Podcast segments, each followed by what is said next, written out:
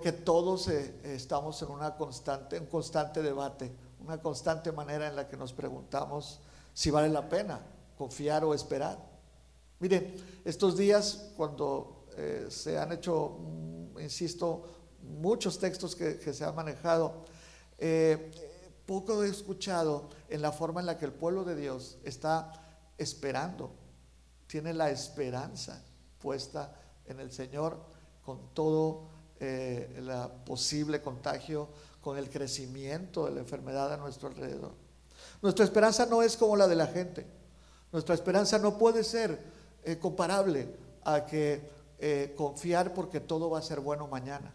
Nuestra esperanza es bíblica y nuestra esperanza de que el deseo por las que las cosas van a, cambiar y mañana van a ser mejores tiene una profunda raíz la esperanza cristiana, la esperanza bíblica es esperanza de la gracia.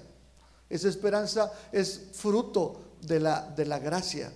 Es una certeza espiritual, una expectativa llena de seguridad de que las cosas que miro, que veo, que puede ser una realidad así alrededor mío, en realidad no es la versión completa de mi vida. En realidad no es la, la manera correcta en la que están sucediendo las cosas. La esperanza bíblica no es un cruzar los dedos. La esperanza bíblica no es un deseo, por genuino que sea, de que el futuro para mí es, va a ser diferente. La esperanza bíblica eh, tiene que ver más con aquellas famosas palabras de William Carey, eh, diciendo, estoy esperando grandes cosas que Dios hará. Es decir, mi esperanza es producto de lo que yo concibo de Dios, de lo que yo, de lo que Dios ha hecho en mí, me ha revelado a mí, de mi relación con Dios. Segunda a los Tesalonicenses 2, 16 y 17. Es un texto muy precioso. Déjenme leerlo en esta versión que es la nueva traducción viviente. Que nuestro Señor Jesucristo mismo y Dios nuestro Padre, quien nos amó y por su gracia nos dio consuelo eterno y una esperanza maravillosa, los conforten y fortalezcan en todo lo bueno que ustedes hagan y digan. Es decir, dice la, escritura que, que, lo que nosotros nos estamos moviendo, la, la realidad completa de la vida del pueblo de Dios, aunque caminemos en estas circunstancias, dice Pablo a los tesalonicenses, es una realidad en que Dios nos amó y nos amó drásticamente, radicalmente, porque puso a Cristo en la cruz por nosotros. Y luego dice que este mismo Dios, en su gracia, nos da consuelo y esperanza. Es decir, no, es nuestro deseo, es una realidad llena de fortaleza, una realidad llena de esperanza porque nació del corazón de Dios. No se puede hablar de las cosas buenas que Dios hace para tu vida como, como si Dios fuera un árbol eh, lleno de buenos deseos, donde tú vas, tomas uno y te vas confiado en que te va a ir bien ese día. Hay una profunda eh, eh, fundamentación de nuestra fe y nuestra esperanza. La gracia. Ese consuelo eterno que habla la palabra es a través de la gracia. Es esa forma en la que yo honrado, eh, justificado sin merecerlo y honrado sin merecerlo, me siento tan profundamente agradecido por lo que Dios ha hecho en mi vida al haber mandado a Cristo sin que yo hiciera nada, sin que yo mereciera nada. Imagínese cómo no será la respuesta de nuestro Padre ante nuestros temores por la enfermedad eh, a nuestro alrededor conciba de una manera espiritual y que sea la, forma en la que usted salga a flote la realidad bíblica de porque por gracia fuimos comprados de una manera radical. Ni siquiera escatimó a su propio hijo. ¿Cómo no nos dará también todas las cosas? ¿Cómo no estará con nosotros en medio de esta situación que estamos enfrentando? Es entonces que, que nuestra esperanza eh, en los momentos difíciles es una buena esperanza porque es esperanza de la gracia. Esa esperanza de la forma en la que Dios nos ha demostrado su amor y su permanencia. Y es un regalo, es un regalo. Minimice, y, no me malinterprete, minimice sus temores, ante la realidad de la palabra. Pueden ser temores justificables porque si, me siento ante una persona contagiada por el virus, pues me puedo contagiar yo. Pero aún, aún así, creo que son casos muy, muy específicos con estos médicos alrededor de los, de los contagiados o en una familia que tiene alguien ahí. Aún así, hay una verdad que debe salir a flote siempre. Dice el texto a los tesalonicenses que nos amó y que por su gracia nos llenó de esperanza, dice la palabra. La gracia fundamentada también por la misma única presencia y existencia de Dios. Nadie te la puede dar. Nadie puede moverse ahí. Dice la escritura que por gracia fuimos salvos, porque éramos pecadores, pero Cristo murió por nosotros. Dice la escritura que por la gracia, el deseo de Dios, la forma en la que Dios expresa su intención de amarnos hasta las últimas consecuencias, nos reveló a Cristo. Despiértate tú que duermes, levántate de los muertos, porque Cristo está aquí, Cristo vive. Es la forma en la que Dios se reveló a nosotros por, su amor y por su misericordia, que ahora yo tengo esta paz, que tenemos esta confianza permanente en el Señor. Y no solo eso, dice la palabra que nos salvó. Nos salvó y nos regaló la vida eterna, pero nos salvó aquí en la tierra de nuestros propios temores. Estamos en medio de dos frentes. Estamos entre la gente que es exagerada y ahora eh, eh, todo está contaminado para ellos y tienen todos los cuidados hasta como en un, en un sanatorio, eh, en un lugar de quirúrgico y no temen contagiarse. Y en el otro extremo están los que no tienen ninguna precaución. Los dos lados expresan una, una fe eh, no bíblica. Porque la palabra nos enseña que la gracia que fue dada a nosotros sin merecerla y que ahora nos, arropa y que ahora nos, da, el Señor nos da una nueva manera de vivir y de pensar. También dice la, palabra que esa misma gracia fue la que acompañó, la que movió a los santos apóstoles cuando predicaron la, fe, cuando escribieron los textos de la Biblia y cuando ahora dejaron entre nosotros la forma en la que nosotros nos alimentamos de Dios. Por eso debe haber un equilibrio en, tu vida diaria. Cierto, eh, las precauciones, pero más cierto, el que en vida o en muerte somos de Cristo.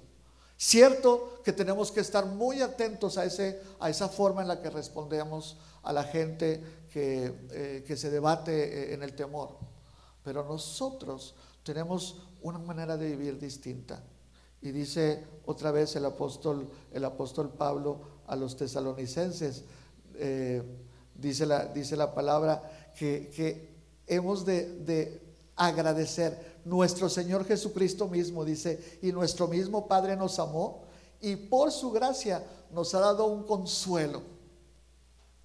Consuelo que abraza, consuelo que, que nos anima, consuelo que nos revela quiénes somos y cómo somos y nos ha llamado, dice, a una esperanza maravillosa.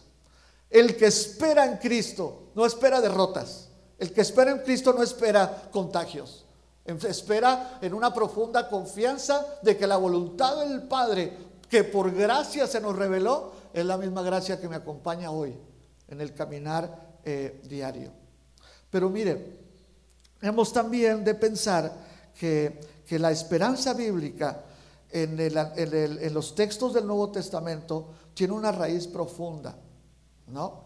Eh, todo el tema de la esperanza que, maneja el apóstol Pablo, la carta a los hebreos, el apóstol Pedro, todo este tema de la esperanza que fue escrita para los, los creyentes en ese tiempo, tiene una dirección. ¿Qué esperaban los hermanos de ese tiempo en medio de sus pruebas, en medio de la persecución?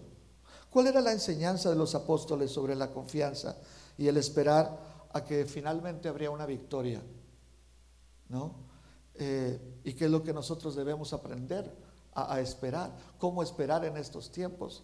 Perdóneme mi hermana, ya sabe que nos amamos, pero tener la esperanza de la gracia en nosotros va mucho más allá de que yo no me voy a contagiar.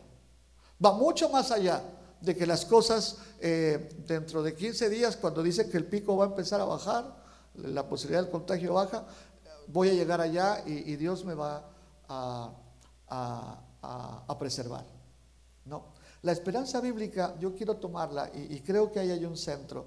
Y si usted puede, acompáñeme allá en la carta de Pablo a Tito, en el capítulo 2. Eh, Tito 2 dice, dice el texto, pues la gracia de Dios ya ha sido revelada, ojo con eso, la cual trae salvación a todas las personas y se nos instruye a que nos apartemos de la vida mundana y de los placeres pecaminosos. En este mundo maligno debemos vivir con sabiduría, justicia y devoción a Dios.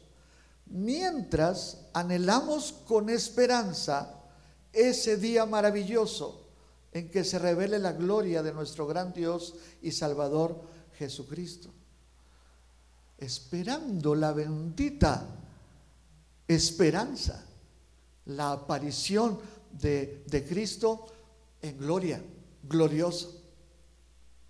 Es decir, el pueblo de Dios tiene una expectativa más alta y todas las cosas que están sucediendo hoy en contra o a favor del pueblo de Dios no tienen otra eh, motivo sino perfilarnos, dirigirnos cada vez más hacia recuperar o fortalecer la verdadera esperanza, la que sucederá con la aparición de nuestro Señor Jesús. Es decir, a mí me gusta entonces, y vemos en el texto, que la forma en la que nos esperanzamos en la gracia en esta prueba de hoy es afirmar la esperanza del futuro, de que Cristo venga. Mi manera de recibir eh, la gracia de Dios de fortaleza, de paz, de, seguridad en medio de este tiempo es alimentar lo que dice la escritura, que la esperanza bendita, final, gloriosa, victoriosa, mi corazón está puesto cuando Cristo venga nuevamente. Dice el texto, ahí lo, lo, tenemos, ¿verdad? Eh, leí en, Tito capítulo 2, pero dice el texto que eh, Acá lo tengo ahora. Dice el texto, y, yo quisiera que ahí lo, tuvieran ustedes eh, abierto, pero eh, dos, gracias, dos expresiones de la gracia. Primero dice eh, que en el versículo 11, la gracia de Dios se ha aparecido para salvación de todos los hombres. Es una gracia que pasó, que sucedió cuando Cristo vino a este mundo. Y entonces, de esa forma Cristo entre nosotros se reveló, se manifestó y entonces la cruz y la resurrección están siendo símbolos de esa gracia en la aparición primera. Pero luego en el verso 13 dice, en espera de nuestra bendita esperanza, la aparición de la gloria de nuestro Señor, es decir, la segunda eh, eh, eh, venida de Cristo. Primero gracia y luego gloria. Primero gracia que nos hace adorar y agradecer. Y luego gloria futura que nos hace tener fe y nos hace permanecer en esa afinidad de confiar en lo que Dios ha hecho. En nuestras mentes y nuestros corazones en estos días, quiero insistirle, se ha debatido mucho el tema de nuestra fe. Y tal vez usted no se ha dado cuenta. Tal vez hemos sido, hemos actuado de una manera tan indefensa. Eso quiero creer. Espero que no sea deliberado el que nosotros nos aventemos minutos, horas en el día leyendo, informándonos, que yo le decía a mi esposa ayer que esa no es información. Mi, cabeza no es la misma informada o creyendo que estoy informado, pero estoy desinformado. Hay que buscar los medios adecuados, más eh, eh, eh, serios, para informarnos. Pero nos debatimos ahí. Y tres, no nos damos cuenta que cada vez que nosotros estamos informándonos más y más y más y más con desinformación, lo único que estamos haciendo es debilitarnos en esta gracia. Porque dice la escritura que primero gracia manifestada cuando Dios se desprendió de su Hijo para que viniera a la cruz y de esa manera usted y yo fuésemos justificados para siempre el costo de mi perdón y la forma en la que Dios ahora me puso del, lado de su bando, me hizo su hijo y me prometió lugares celestiales, me regaló su espíritu, fue a partir de la gracia revelada en el Hijo. Pero, pero ese mismo texto dice que ahora una consecuencia de vivir en esa gracia, es decir, salvos y salvas, su pueblo, es que ahora nosotros estamos moviéndonos en la esperanza de su regreso. Quien dice que no hay segunda venida de Cristo va a tener que decir que entonces no hubo la venida redentora de Cristo en la cruz. Son dos cosas ligadas.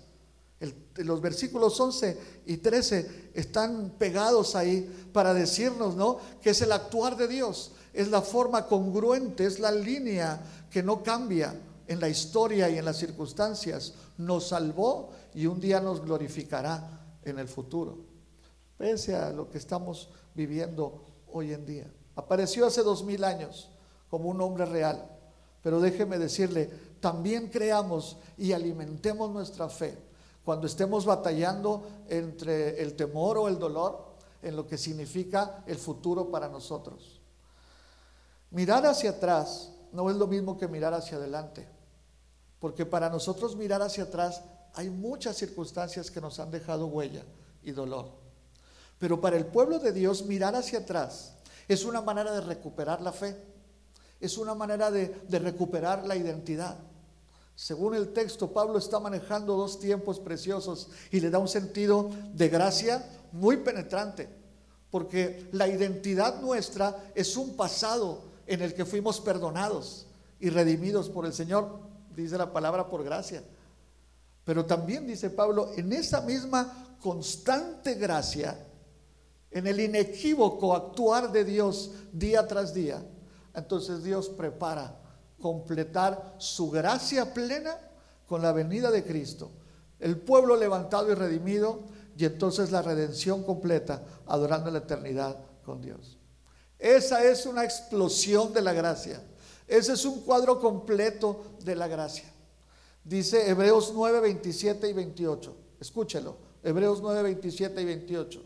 Y así, como cada persona está destinada a morir una sola vez, y después de esto vendrá el juicio, así también Cristo fue ofrecido una sola vez y para siempre, a fin de quitar los pecados de muchas personas. Ojo con esto, Cristo vendrá otra vez, no para ocuparse de nuestros pecados, sino para traer salvación a todos los que esperan eh, con anhelo su venida. Lo hizo, dice, y lo hará. ¿A quiénes? A los que esperamos su venida, a los que fuimos redimidos y fuimos perdonados por la sangre del Cordero y por gracia de Dios permitió el Padre que nos acercáramos a Él y nos ha hecho ahora su, su Hijo. ¿A quienes entonces, esta es ya la última parte, a quienes entonces está hablando el Señor? nos está hablando a nosotros. Esto no es un anuncio para el mundo. Quisiéramos que fuera para todos. La obra misionera se está cada vez más eh, eh, multiplicando para que todos los pueblos conozcan de Cristo. Pero este texto está enraizado, eh, Pablo está escribiéndolo para que se pudiese comprender. El futuro no es el presente lo que nos anima, sino el futuro que, viene. Nos compró y ahora dice la palabra, tenemos esperanza de que nos redimirá con su venida en la eternidad. Terminemos, hermanos. Hay por ahí una, anécdota que siempre cuento en los funerales. Debo decirlo ahora. De aquella niña que veía a su familia, eh, a sus, las mujeres de su casa, hacer un gran edredón, cosiéndolo por días y por días, en esas antiguas maneras de, que las mujeres hilaban, cosían, tejían. Y hacían un bastidor grande y estaban eh, cosiendo por días. La niña jugaba y cuando venía veía lo que estaban haciendo y decía, mamá, qué feo están cosiendo. Y la mamá le decía, espérate un poco. Eh, ellas seguían avanzando. Pasó el tiempo y en un momento que habían terminado, la mamá llama a la niña y le dice, mira, ven, dice, mira lo que va a pasar. Y en ese momento las mujeres tomaron el bastidor de las esquinas y lo voltearon hacia el otro lado. Había una figura preciosa, una figura maravillosa. Y la niña se sorprendió y decía, mamá, qué bonito está lo que hicieron. Dice, sí, es que estabas viéndolo del lado equivocado. ¿No estaremos viendo del lado equivocado el COVID-19? No digo que no haya precauciones, pero no debemos ver esta crisis a través de los ojos de la gracia, la que nos llenó de esperanza, la que nos ha prometido un futuro glorioso. La gracia es una bendita esperanza en nuestros corazones de superar toda nuestra ansiedad, pero de enraizarnos en la venida de Cristo. ¿Quiere usted fortalecer su fe y ahuyentar sus temores? Fortalezca el creer que Cristo vendrá otra vez. Porque, porque eso nos va a hacer ver lo que vivo hoy en, un futuro en el que Dios tiene la victoria. Porque me va a hacer pensar que no solamente es esto mi realidad, sino la realidad que la Biblia me presenta de que la gracia va a ser completada cuando Cristo Jesús llegue de nuevo victorioso y vamos a ir, va a ser levantado su pueblo por ahí. ¿Qué dice la palabra? No hay condenación para los que estamos en Cristo Jesús. Hay bendición de caminar tras Él por haber recibido la, la gracia salvadora. Nuestra gracia y lo que se desprende de ahí ahora para nosotros es una esperanza visible. Sí, sí digo que es visible, porque yo veo a los hermanos y veo a las hermanas como Cristo les ha cambiado. Hace poco tuve que hablar con alguien por teléfono que, que está contagiado y, está, apenas podía hablar en el teléfono. Y yo le decía, ¿sabes qué me anima? Que yo vi tu cambio. Yo vi la forma en la que Cristo te levantó de esa manera en la que vivías. Y yo te animo a que te mantengas en esa fe. Es esperanza visible porque la palabra de Dios está entre, entre, nuestras manos para que estemos alentándonos, para que estemos conformándonos más al pensamiento de Dios. Hay que hacerle como saqueo, eso sí. Saqueo fue y se subió al árbol. Saqueo no esperó, no esperó desde su limitación a ver si podía ver a Jesús. Súbete a la palabra, muévete en la palabra. Porque la gracia es visible para nosotros también de esta manera y alentamos el corazón así. Y finalmente es una, es una esperanza gloriosa donde por la gracia que recibimos en salvación, también será una gracia que recibiremos en redención. Cuando subamos a encontrarnos con, con el Señor o Dios nos tome de cualquier manera, ¿no? Juan lo decía, ¿no? Yo vi al Hijo. Imagínense la expresión. Yo vi al hijo, ¿no? El hijo de hombre, vestido con una túnica larga, una faja dorada alrededor de su pecho. Su cabeza, su cabello eran blancos como la lana blanca, como la nieve. Sus ojos eran como una llama de fuego y sus pies eran como de un bronce bruñido.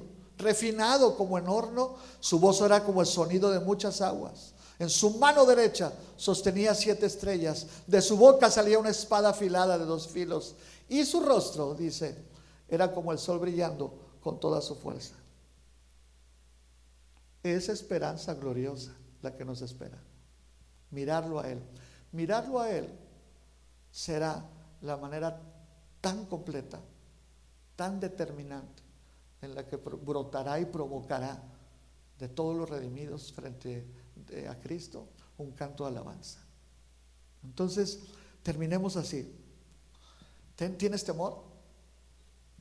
Ama la segunda venida de Cristo. Estamos llenos de, temores que, se despiertan porque atrás hubo muchas cosas malas y tal vez otra vez me espera algo, algo malo. En, darle raíz, darle profundidad a tu, a tu fe eh, dañada, eh, eh, opacada en la escritura. La escritura que nos hace que, decir que, que una vez fuimos pecadores pero Cristo murió por nosotros y por gracia fuimos salvos. Y ahora nos es prometido un futuro glorioso cuando Cristo venga de nuevo. Así que despertamos a una fe victoriosa, alimentemos esa fe, pero meditemos en las actitudes diarias, diariamente, la forma en la que estamos enfrentando todo esto. Dios está con nosotros, dice la Escritura, ¿quién contra nosotros? Y, no se olvide, esta forma en la que nosotros encaramos el temor, esta manera en la que nosotros eh, eh, eh, vivimos en medio de la prueba, es una, es, una, es una manera tan evangelizadora, tan esperanzadora para la gente. Yo me río mucho de los memes que me mandan y tengo mis favoritos. Pero, pero me pregunto, cuando voy a la tienda, estos días que he ido a la tienda a comprar algo, tengo que darle esperanza a la gente. Tengo que eh, decir de alguna manera por qué estoy seguro en Cristo Jesús. Yo le voy a invitar, vamos a orar un momento para que podamos cerrar de esta forma este mensaje. Pero, pero ¿qué le parece si, si ponemos eh, nuestra confianza en la, en, la, en la, palabra? Una vez más el texto bíblico de ahí de Tito y la, manera de, de orarlo, ¿verdad? La gracia de Dios ya ha sido revelada, la cual, trae, la cual trae salvación a todas las personas. Y nos instruye esa gracia a que nos apartemos de la vida mundana, esa llena de temores y de los placeres pecaminosos. En este mundo maligno dice, debemos vivir con sabiduría.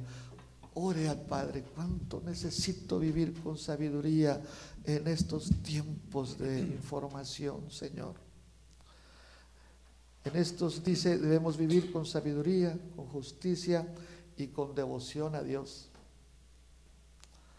mientras anhelamos con esperanza ese día maravilloso en que se revele la gloria de nuestro gran Dios y Salvador Jesucristo. Oramos, Padre, porque te necesitamos. Oramos porque tu palabra nos da, nos orienta y nos da tanto empuje, tanta forma, tanto sentido a nuestro actuar diario, a nuestra propia fe. Señor, queremos eh, pedirte, como dice tu palabra, que en tu gracia danos sabiduría para movernos en estos tiempos entre las personas y entre la familia. Hay que hacer caso a las autoridades, hay que prevenirnos de, del contagio no solo por nosotros, sino por la gente que nos rodea, la gente mayor en nuestras casas, los niños, por todos los que hay en casa. Pero Señor, oramos para que nos dé sabiduría en cómo actuar con los límites pertinentes, con la alegría permanente y la disciplina diaria de saber qué leer y qué no leer, cuánto leer y cuánto no leer, Padre. Y ayúdanos sobre todo, Padre, para que podamos alentarnos unos a otros, que en medio del temor, dice tu palabra, que no fue gracia que nos salvó solamente, sino también es gracia prometedora de un futuro glorioso cuando Cristo venga por nosotros. Que Cristo venga pronto, Padre. Y que Cristo venga pronto para mostrarnos a todos, Señor, que tú no estabas equivocado que tú tenías la razón, que por eso debemos mantenernos firmes ahora, alentándonos unos a otros. Gracias, gracias Padre por tu amor y gracias por tu palabra. En el nombre de Jesús, gracias. Amén y amén.